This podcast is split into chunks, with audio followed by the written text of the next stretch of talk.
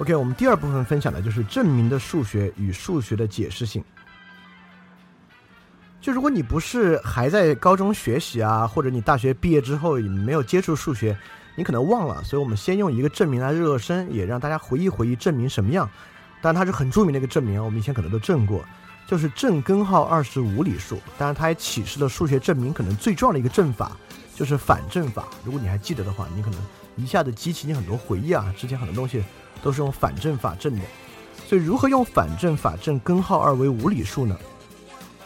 那反证法大概就是，呃，我们先假设根号二是有理数，呃，就如果你现在都不记得有理数、无理数的话呢，呃，啊，大概有理数能够被写为两个数的分数形式，而无理数不行。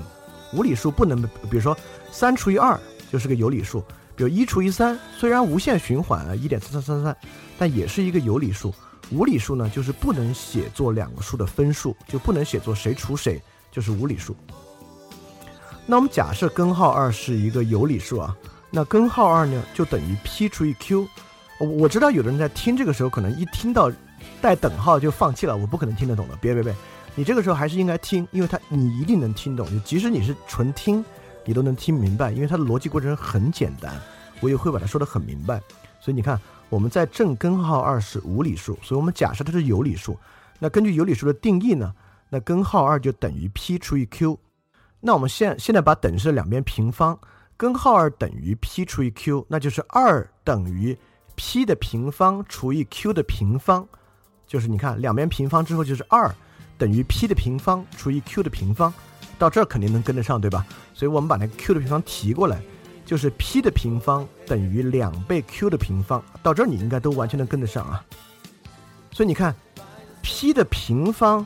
都等于两倍的一个数了，我们甭管 q 的平方等于多少啊，p 的平方都等于两倍这个数呢，那 p 的平方肯定是偶数，对吧？所以 p 肯定是偶数，啊，所以说我们现在就得出一个结论啊，p 是偶数。那如果 p 是偶数呢，我们就可以假设 p 等于二 m，也就是 p 是偶数，m 是个自然数，自然数呢就是所有正整数啊，一二三四五六七八九十都是自然数，因为 p 是整数呢，就一定可以写成。p 是某个自然数的二的倍数，对吧？这也是，呃，可以说是偶数的定的定义了。所以，p 等于二 m，要记住这个数啊，就 p 等于二 m，马马上就一步就证完了，所以你应该能理解。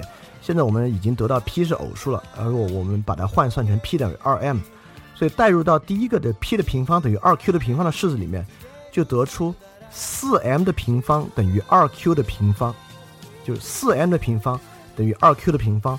把两边各除二，因为又乘以四又有四倍和二倍嘛，你可以把它约掉，就是 q 的平方等于二 m 的平方，所以 q 也是一个偶数。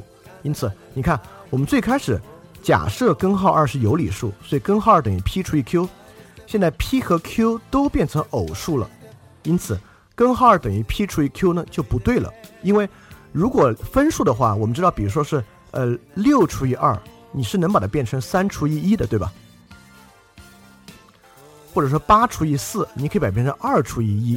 所以说，就是一个分数啊，它上下不可能都是偶数，你可以再把它约掉的。所以说，当 p 和 q 都为偶数的时候呢，根号二等于 p 除以 q 就矛盾了，所以因因此它就错误了。我们证明了根号二为有理数呢是有矛盾的，所以根号二就一定是个无理数。这就是数学证明了，它其实你想想还挺精妙的啊。那就是最普遍的证明方法，就是反证法。那这个反证法我们之前都使用过啊，但在数学证明之上，我们透过这个至少能看出第一个重要的特征，就是数学证明呢是依靠很多前提假设来做的证明。这里面至少用到了这些前提假设，也就是说。p 和 q 是互质的自然数，是分数的定义，也就是说，分数不可以最终是八除以四或者六除以三，它应该都可以再往下去约分。这里面也用到了，当一个数的平方是二倍的，是一个偶数的时候呢，这个数本身也是偶数。因为刚才有一步是 p 的平方等于二 q 的平方，二 q 平方肯定是偶数。p 的平方等于偶数呢？p 是偶数，所以说这个地方我们就说到了，当一个数的平方是偶数的时候呢，它自己一定是偶数。对吧？你可以想啊，三是个奇数，它的平方是九，是奇数，对吧？五是个奇数，它的平方二十五，哎，奇数。呃，四是一个偶数，它的平方十六呢，偶数。八平方六十四，偶数，对吧？哎，你你觉得好像大概是对的哈。但是数学证明也有这么一个特征，因为这个时候我们就要问了，比如说刚才那步啊，一个数的平方是偶数，它就一定是偶数吗？我们刚才举了四个例子啊，有没有一个例子会让它不是偶数？我们可能会问这样的问题。所以说这个东西能不能证明呢？p 的平方是偶数，p 就是偶数，当然是可以证明的。所以还是反证法。那我们假设 p 是奇数，OK。那 p 是奇数，我们这么来写 p 啊，就 p 等于二 t 加一。我们知道一个偶数加一呢，那那当然是奇数了。二加一三，八加一九都是奇数。那我们假设 p 是奇数啊，那 p 就是二 t 加一。那我们还是把两边的平方，所以 p 的平方呢等于呃，这我就不说了。二 t 加一的平方呢，大概就是四 t 平方加四 t 加一。我们知道四 t 平方加四 t。前面都乘以四呢，那肯定是一个偶数。那最后加一呢，也就是 p 的平方也是个奇数。因此，透过这个我们证明，假设 p 是奇数，p 的平方是偶数是矛盾的。当 p 是奇数的时候呢，p 的平方也一定是奇数。透过这个反证法，我们再次证明了，当 p 的平方是偶数，p 一定是偶数。那么你要问呢，刚才对这个的证明啊，有没有使用前提假设呢？有，其实就是。我们假设 p 是奇数的时候，我们假设 p 等于二 t 加一，那就是我们还可以继续追问，那凭什么 p 是奇数就一定是二 t 加一呢？这个东西可不可以证明呢？它也可以证明。首先，在这个地方，我们绝对不是说数学家吃饱了撑的啊，就是去证明这样的东西，不是。我们知道，在这个思维方式上呢，它跟哲学是很像的。哲学是一个穷理的活动，也就是说。哲学研究啊，就是在普通人认为已经不能再说理的地方去继续说理。类似，如果你们中间有听过海德格尔，你们你们之间有不少人听过海德格尔的。我们知道，海德格尔对于基础存在论的进一步分析和分辨，就是在传统哲学根本不会去分辨的地方，把存在进一步的分成存在者与存在，来证明传统哲学都是仅仅在讲存在者。所以说，哲学其实也是一问再问、一问再问的过程。那数学跟我们日常啊，日常仅仅觉得，哎，这个东西贵点，那个东西便宜点不一样呢。数学也是一个穷理过程，它是很理性的，因此它会不断的追问，是这样吗？比如说刚才我们的问题就是，我们把一个奇数写为两倍一个自然数加一，是这样的吗？这样的构造出来的数一定是奇数吗？它可不可能是偶数呢？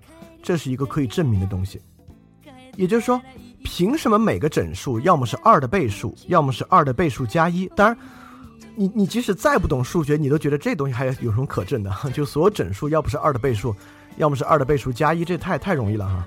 那么我们现在假设，你看这个证明也需要一个假设，假设所有数等于二 s 或者所有数等于二 s 加一是好数，就是假设这两种数啊，就是。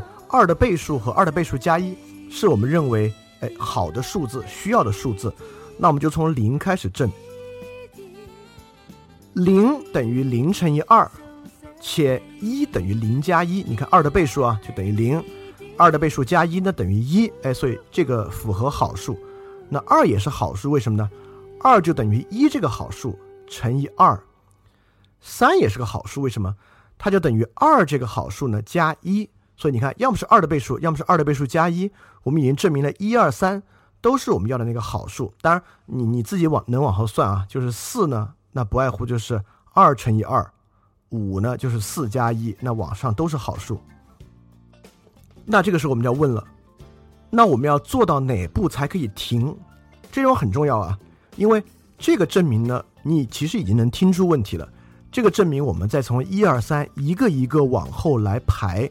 我们证明每一个呢都是合理的，那我们排到一万呢，排到十万呢，排到二十万呢，到底哪个才能够真的证明我们要证明东西是对的？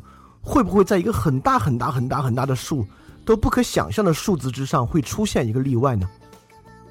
我们知道我们不能这么去算，因为这么算就无穷尽了。所以说，为了这个，人们提出了一个非常非常重要的关于数学证明的定理，也是我们前面做这么多阐述最终想讲的这个东西。因为一定要提出这个 r 等于二 s 和 r 等于二 s 加一，才能导出这个。这个定理是这么说的啊：关于正整数 n 有一个陈述 s，这个 s 你们 n 呢就 number，s statement，所以说他们取这个字母都不是胡取的啊，你可能记不住这个好记了，n 就是 number。S 就是 statement，所以对于一个 number 有一个陈述 statement。如果 S 一就是针对 n 等于一的时候，这个 statement 为真，且 S n 为真，总是蕴含着 S n 加一为真，也就是刚才数字为一的时候呢，哎好数；n 加一二的时候呢，哎好数；再 n 加一三的时候呢，好数。那么如果我们发现有这样的传递关系，那么我们就认为 S n 对于任意 n number 都为真，也就是说，数学家彼此做一个约定：我们不必穷尽所有的数，我们只要发现 n 与 n 加一为真有传递性，我们就认为 S n 总是真的。但你会认为这说半天就说这么简单的事儿，这还用讲吗？这个不仅用讲，这个还相当值得讲。首先。我们您您可能想这东西太简单了，但是得出这样的一个结论是二十世纪初才达成这个共识的。这个简单的定理有非常深刻的意义。这个定理敲定的是三个人：弗雷格、罗素和怀特海。这三个人不陌生啊，如果你听过维特根斯坦呢，就知道维特根斯坦呃这个学了空气工程学，想学数学，把他推荐给弗雷格，但弗雷格岁数太大了，推荐给罗素，所以说。这三个人其中有两位呢，都是维特根斯坦的老师，就是这三位敲定了这样一个原理，这个原理带来了一个最深刻的结果，就是任何关于数学的证明一定能够解决，就是认为所有数学证明都能够最终回到 S n 与 S n 加一的传递性证明之上，所以说数学证明都一定能够解决，这带来了一个多么深刻的结果呢？比起其他任何学科，只有几乎只有数学这个学科的最终证明是没有流派、无可辩驳的。我们知道哲学有无数流派，即使跟数学挨得很近的学科经济学，你都可以说有自由主义与凯恩斯主义两个学派。但数学当然有些学派啊，但学派与学派之间没有根本的分歧，就是因为我们把所有的证明。都回归到这个定理和公理之上，用最少的假设去完成它。因此，数学没有关于学派的纷争，也没有解决不了的问题。要么就是没证出来，要么证明为错，要么能够证明。所有数学共同体就都能认可你的证明，就是基于这样的假设。但是你要知道，如果你听过科学哲学，你应该立马产生一个警觉。刚才说的这个证明不是归纳逻辑吗？我们都知道。真正一定有用的、一定保证为真的是演绎逻辑，但也就是说，这个证明呢，代表弗雷格、罗素和怀特海屈从于归纳逻辑，认为只要符合归纳逻辑一个比较严格的归纳，就一定为真。对，所以说针对这个原理啊，虽然是他们罗他们提出来的，罗素也提出过一个著名的悖论，叫做罗素基悖论。呃，如果你看过杜琪峰的《三人行》，就去年杜琪峰一个新片啊，虽然不是特别好啊。里面钟汉良那个角色呢，在病床上就念到了这个罗素基的悖论。这个罗素基的悖论是这样的啊，就是在火鸡饲养场里面，一个火鸡发现主人每天早上九点都要给它喂食。这个火鸡很聪明啊，它没有得出结论，反复用其他变量观察，发现每天早上九点喂食与天气、主人衣服的颜色等等等等都没有关系，是个单一的变量。每天九点都要来喂食，所以我们可以看作 n 和 n 加一都为真，所以这个伙计就认为，哎，证明了主人每天早上九点都会来喂食，然后圣诞节的早上呢，呃，主人又来了，让这个伙计认为来喂食了，结果主人就把它拿出来杀了，对吧？所以说，但这个悖论本身很简单啊，但罗素想通过这个悖论说明的呢，就是 n 与 n 加一为为真，即使在反复反复反复了，其实在逻辑上并不能够证明它总为真。确实，归纳逻辑呢，确实并不总为真。在这个科学与哲学历史上呢，有大量这样的例子。所以说，虽然说这个定理对数学如此重要，但是我们不得不说，这个定理本身存在瑕疵。所以我们看数学独一无二的特征，就是从假设出发，推到一个在归纳逻辑之上最符合、最严格要求 n n 加一种传递性的东西，即为真，而且它是穷理的，一定要推到这条。在穷理的角度之上呢，与哲学很像，与哲学不像的是，哲学一定要推到演绎逻辑。比如康德的先验，我们听康德，你们都听过先验演绎，对啊，先验综合的演绎。那黑格尔最开始对于为什么有有又到无呢，也是演绎逻辑。海德格尔对于存在与存在最初呢，也是演绎逻辑。那哲学呢，一定它的出发点是演绎逻辑，或者出发点是一个无可辩驳的假设，比如说第一推动力啊等等的，它不能够仅仅回到归纳逻辑是不 OK 的。但数学呢，是可以容纳回到归纳逻辑的。就是因为这样的原因，其他学科现在被很猛烈的数学化，其中最核心的两个就是历史学与心理学。我们知道，现在心理学其实就是实验心理学啊，实验心理学呢。就是我们找一个样本，构建一个数学模型，然后做实验，来看是不是 n n 加一都为真。如果都为真呢，哎，说明我们这个神经元就对了，或者说明人的这种反应呢，这个大脑呢，这个这个脑区呢，哎，就是这个功能。但我们也确实发现啊，实验心理学说明了这种归纳逻辑并不是总是正确，包括左右半脑的功能区分，这个之前做过多少的实验啊？到现在为止，我们都认为它可能不对，就全脑整合是一种新的流派。那历史当然也深刻的数学化了。我们我们之前对历史是一种呃阐释学的观点。如果你听了海德格尔之后，包括加达默尔的部分，你知道什么是阐释学。但我们知道现在的历史研究是一个定量研究。我们研究任何历史呢，是做一个数学模型的构建与数学分析。就是因为数学这样的特征，因此数学能够得出学术共同体都能够认可的结论。这个对很多其他学科都相当有用。因为比如说我是个心理学家。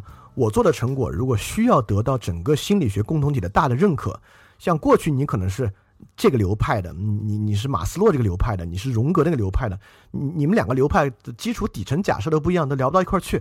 那如果我们把这个学科改造为数学化的学科呢，它就能够在基础假设以及证明的过程之中得到更大的认可。所以说，正是因为数学具有这样的特征，现在有越来越多的学科数学化。当然。这么说，我并没有说它好啊，或者我我也并没有明确的说它不好，它只是一个客观的现象，好不好呢？我们之后还要再呃引发一些思考。当然，我们回到数学证明啊，数学证明也不仅仅有反证法，还有很多非常简洁优美的证明，比如说勾股定理或者叫毕达哥拉斯定理，我们大概都知道啊，就是直角三角形三个边的边长的一个平方关系。那这个这个东西有一个最简单的证明啊。呃，就如果你是听翻转电台的同学呢，你就上网搜一下毕达哥拉斯证明，你会看到呃几个图形。因为这个东西我现在拿嘴念呢，可能说不太明白。当然，你也可以放弃完全去理解它，跳过它也，并没有任何太太太麻烦的地方。啊，那如果在群里的同学，你们可以看到这个图啊，也就是说下图跟上图呢是一一对应关系，就是大的边长。为 a 和 b 相加的这个正方形，里面有一个小的正方形，它的边长为 c。我们都知道正方形的面积呢就是边长的平方，所以 a 加 b 的平方呢，在这个图里面就会发现上图跟下图是一模一样大的，所以很容易得出啊，a 加 b 的平方减去二 ab 就是那个绿色长方形呢等于 c 的平方，对吧？这个这个你你应该很容易得出来吧？所以。A 的平方加 b 的平方呢，等于 c 的平方，这就证明了勾股定律与毕达哥拉斯定理。这个证这个证明就由于这样的作图，变得非常的简单，就一下就证明出来了。所以透过这个证明，我们也可以发现，就是很多学习数学的人啊，认为数学有一种很精妙的美感。其实透过这个毕达哥拉斯定理的证明呢，我们其实能够感受到这一点。看起来很复杂的一个直角三角形三个边长的关系，只要通过简单的作图。就很容易发现其中的数字关系，但这里面要用到一个最基础的知识呢，就是这个 a 加 b 之和的平方等于 a 的平方加 b 的平方加二 ab，这个你应该记得。如果你你你这个不记得的话，你可能不知道怎么算出来的。你你如果我我相信大家应该都记得这个的。如果你觉得这个可能还不够精妙啊，你觉得这个还不够妙，这有什么妙的？就是通过这个正方形作图嘛。那我们来说一个更妙的证明是怎么证明的？我们先提出一个非常有趣的问题，它是一个这样的假设：呃，一个八乘八的格子，或者任何偶数乘以偶数的格子，我们就是用呃四乘四吧，八乘八太大了，四乘四就是就很容易理解啊，竖着四排，横着四排，那。这么一个区域，一共十六个格子啊，这么四乘四，我们把左上角拿掉，把右下角拿掉，也就是它缺两格，一个四乘四的一个这么多格子呢，缺两格。他说剩下的部分绝不可能用两个格子完全填满，也就是说我们知道十六格哪两还剩十四个，他说十四个格子绝不可能用七个一乘二的格子填满。你现在可能脑子里面都没有这个概念，没关系，你脑子里面可能不知道我在说什么，你都能理解，因为这个证明实在真的太好了，我一说出来你就知道它怎么回事了。这个证明就是国际象棋棋盘，就是你拿任何二乘二的东西，你把它黑白相间做这个图，你都会发现左上角和右下角的格子是一个颜色。就比如说最简单二乘二。如果你把它黑白相间的话呢，那你左上角是白呢，右下角一定是白了，不然它的颜色就相近了，对吧？但是我们如果用一乘二的格子覆盖，一乘二的格子一定是一个白一个黑的，对吧？如果你要它颜色相间的话，一定是一白一黑。所以说我们会发现，任意偶数与偶数相乘的系统，左左上角和右下角又是一个颜色呢，你拿走之后一定是黑色比白色多两个，因此。如果你用黑白相间的格子去填，怎么可能填出黑色比白色多两个呢？你去填的话，黑色和白色一定是一样多的，所以说它必然填不满，就因为这个颜色多了两个。这是个多好的证明！本来这个东西你会觉得哇，要证出来可复杂了，就是一个这样左上右下缺角的这个立方立方方块格子啊，如何用两个无法填满？就是天天晓得要用什么样的数学模型才能够去证明它？但证明方法非常简单。这都不需要用到那个传递性定理，你一眼就能看得出来，啊，当然这个要用传递性定理啊，也就是说，当两格的时候、四格的时候、六格的时候、八个的时候都会假，那天晓得十格、十二格、十四格是不是会假，对吧？说不定两万格的时候就填得满了。这这只是我说着玩啊，就是说这个证明呢，依然用到那个 n 与 n 加一的原理。所以这个简洁又精妙的证明啊，还用到了现实生活中我们摸得见、看得着的国际象棋格子。因此，我们不得不开始问一个问题：就数学的证明，是不是透过这样东西证明了数学是真的？这其实一直是一个非常重要的问题，就是数学是否为真的问题。因为，比如说我们呃说一二三四五，我们可能认为这很真啊，因为我们确实有对于一个、两个、三个、四个、五个非常真实的感受。呃，如果我们要相信数学内部蕴含了世界的某种真实的奥秘的话，那么我们也应当相信数学一定为真，对吧？但是我们也，如果我们往后再讲下一章，你会发现很多抽象的东西呢，你就对它一点直觉感受也没有了。所以数学是否为真，可能也是数学正当性的一个很重要的一个这么一个思考的方向。而这个方向呢，有很多不同的流派和看法。首先呢，是罗素的逻辑主义，比如罗素认为数学是逻辑的延伸，而逻辑呢是数学的原型。所有数学都需要符合逻辑，这是他的看法。第二个看法呢是布劳威尔的直觉主义。直觉主义呢认为数学是人思维的构造，所以所有数学里面合法合理的东西呢都应该跟人的直觉和感受有关。所以在布劳威尔看来，他是不不认可无穷大与无穷小的。一会儿我们就要讲无穷大与无穷小。其实我们大大概大家都知道什么是无穷大无穷小啊。在布拉威尔看来，人是无法理解无穷大无穷小的。你可能会觉得这有什么不好理解了？但一会儿我们举个例子，你你你马上就能意识到什么是真正的理解无穷大无穷小啊。第三种流派叫做希尔伯特的形式主义，就希尔伯特会认为数学不必为真，数学就是个符号游戏，你怎么定义都行，怎么定义怎么来。我我们也知道高等数学有著名的希尔伯特空间啊，大家它是什么？大家先先不就不必太知道了。所以希尔伯特认为。只要能够构造为真的东西呢，就 OK 了，怎么定义都行。那其实现在的高等数学呢，基本上是遵循希尔伯特的形式主义啊，因为它确实不必符合逻辑。因为我们一会儿讲虚数的时候呢，那虚数就不合逻辑，但虚数对于高等数学又这么重要，当然它丝毫也不是直觉主义的，因为我一会儿一会儿讲的所有内容，你大概我你会觉得都觉都觉得挺抽象的，无法用直觉去把握。那是不是说希尔伯特的形式主义就说对了呢？数学就是这么一个呃可以被形式上构建为真的系统呢？那么我们现在要介绍的一个可能对数学的正当性更重要的一个反思啊，就是哥德尔的不完备性定理。这哥德尔，即即使你对数学不了解，你也听过啊，那本著名的书大家都知道，就是哥德尔埃埃舍尔巴赫，就是极易逼之大成。这个 G，哥德尔就是著名的数学家。哥德尔不完备性定理呢，就是指一个悖论。这个悖论你大概如果用语义理解呢，就是这句话是假的，这就是悖论，对吧？这句话是假的呢？如果它真的是假的呢？这句话就是真的了！如果这句话是真的呢？它它怎么可能是假的呢？当然，这么来说哥德尔定理，你一头雾水。那哥德尔定理的原文呢，大概是这样的：任何相容的形式系统，只要涵盖皮亚诺算术公理，就可以在其中构造在体系中不能被证明的真命题。因此，通过推演不能得到所有证真命题。第二个定理是。任何相容的形式系统，只要含蕴含皮亚诺算术公理，它就不能用于证明它本身的相容性。你你现在还是很晕啊！我我我用被翻译过来的两句话来说，你就理解什么是哥德尔的不完备性定理了。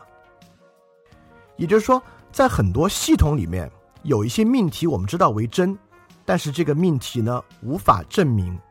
OK。那这时候数学家可能有个观点啊，哎，只要我们能知道哪些命题能证明，哪些命题不可证明，也挺好。但其实哥德尔不完备性理第二条就是说呢，我们不能够知道这个系统本身相不相容，也就是说，我们没有任何办法去证明或者去知道哪些命题可以被证明，哪些命题不能被证明。所以哥德尔不为不完备性定理就证明了任何数学形式系统。都不能够保证所有真命题都能被证明为真，并且不能够知道哪些命题能被证明，哪些命题不能被证明，这就叫做不完备性定理。这个最伟大之处就在于它没有借助任何外部系统，仅仅通过系统自身自身证明了数学的有限性。但不因为有罗素的那个罗素基的悖论和哥德尔不完备性定理，我们就不用学数学了。数学依然是非常强大的。我们今天所取得的所有科技成果等等，没有数学是不可能的。我们上次听那个量子理论，你们也知道，量子理论的奠基性的这个公式啊，就是波函数公式，就是薛定谔方程，就是依靠数学才可能得出的。包括波尔对于行星的这个理行星原子理论的进一步推论，也是通过数学方式得出的。所以说，这个地方呢，我们就要引出数学一个非常重要的特征，叫做数学的解释性。也就是说，我们不用去管数学是不是为真，或者是不是反映了真实世界的情况。我们现在所知的是，我们需要不断的得出对于真实世界更好的数学建模和假设。也就是说，我们一定不断的要使用最少的假设，去得到对于世界世界的真实反应就够了。我们知道。地心说理论也是托勒密的一套数学建模，对吧？只是说，我们随着我们对于行星的观测啊，就是这个地心说要是解释行星运转呢，要不停的打补丁，不停的打补丁。那打完补丁之后呢，就是日心说出来了。它一下就是，只要你接受这个假设，它简直就比地心说可以少很多基础假设解释问题。OK，你看，它就是更好的解释我们所观测的东西。因此呢，我们就接受了日心说。但我们随着观测呢，就日心说啊，对解释很多恒星运动还是有问题，所以我们最后就解就接受了一个新的假设，就是太阳也不是宇宙的中心，它只是银河系里面的一个恒星系啊。一旦接受了这个假设呢，我们就用更少的假设，又可以解释更多问题了。所以数学也是这样。现在当代数学的核心呢，就是这个解释性，它不求真实的反映自然，它只求我们不断的推进，去构建一个。更好的解释系统，而这个解释系统呢，确实也对社会起到了最大的推动作用。OK，所以为了得出这么一个解释系统呢，数学就使用了很多的抽象性，构建了真实世界所没有的很多东西。所以我们第三部分呢，就来给大家介绍介绍数学的抽象概念能抽象到什么地步。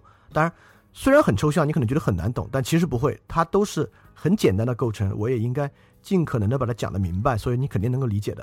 所以我们来讲第三部分，就抽象的数、极限、无穷和多维空间。就多维空间可能是大家最感兴趣的部分，因为我们在那个 Interstellar 看到了高维空间什么样啊，但但那肯定不是那样的，所以我们一会儿来看看什么叫做数学的高维空间。非常感谢你收听本节目。如果希望每周一加入微信群，跟我们一起学习，提出问题，看到每次分享的 Keynote，可以微信添加“想借 Joy Share”，想借的拼音 X I N G J I E，Joy Share J O Y S H A R E。并说牛津通识读本就可以被我们拉入群中，每周一起学习了，欢迎你来。